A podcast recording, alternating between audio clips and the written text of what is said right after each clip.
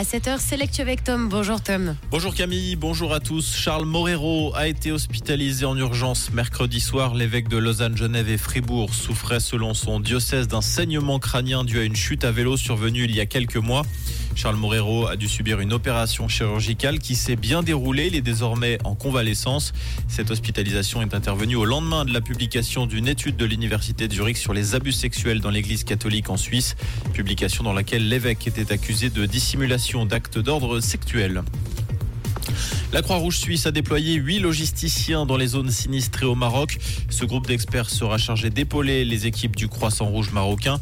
Ils occuperont notamment de dédouaner les marchandises, de prendre en charge les avions cargo qui atterriront à Casablanca et d'apporter les articles de secours dans les zones touchées par le séisme.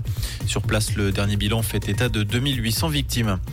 Le téléphérique du Salève fait le coup de la panne. L'installation a cessé de fonctionner ce mercredi alors qu'elle avait été rouverte au public la veille après deux années de travaux.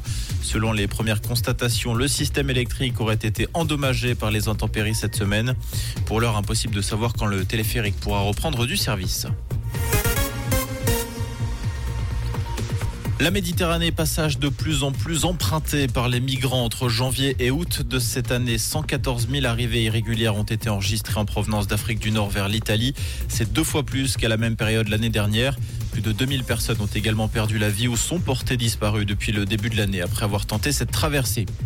Dans l'actualité également, Hunter Biden, le fils de l'actuel président américain Joe Biden, a été inculpé hier au niveau fédéral pour détention illégale d'armes à feu.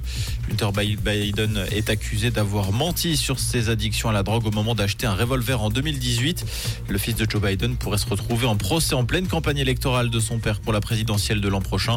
S'il est retenu coupable, il risque une peine de prison de 25 années. La deuxième édition du Tour de Romandie féminin débute aujourd'hui à Yverdon. La néerlandaise Demi Volring fait figure de grandissime favorite après ses victoires cette année sur le Tour de France. La Flèche Wallonne, Liège, Bastogne-Liège. Côté suisse, Marlène Reusser, Alice Chabet ou encore Yolanda Neff seront au départ.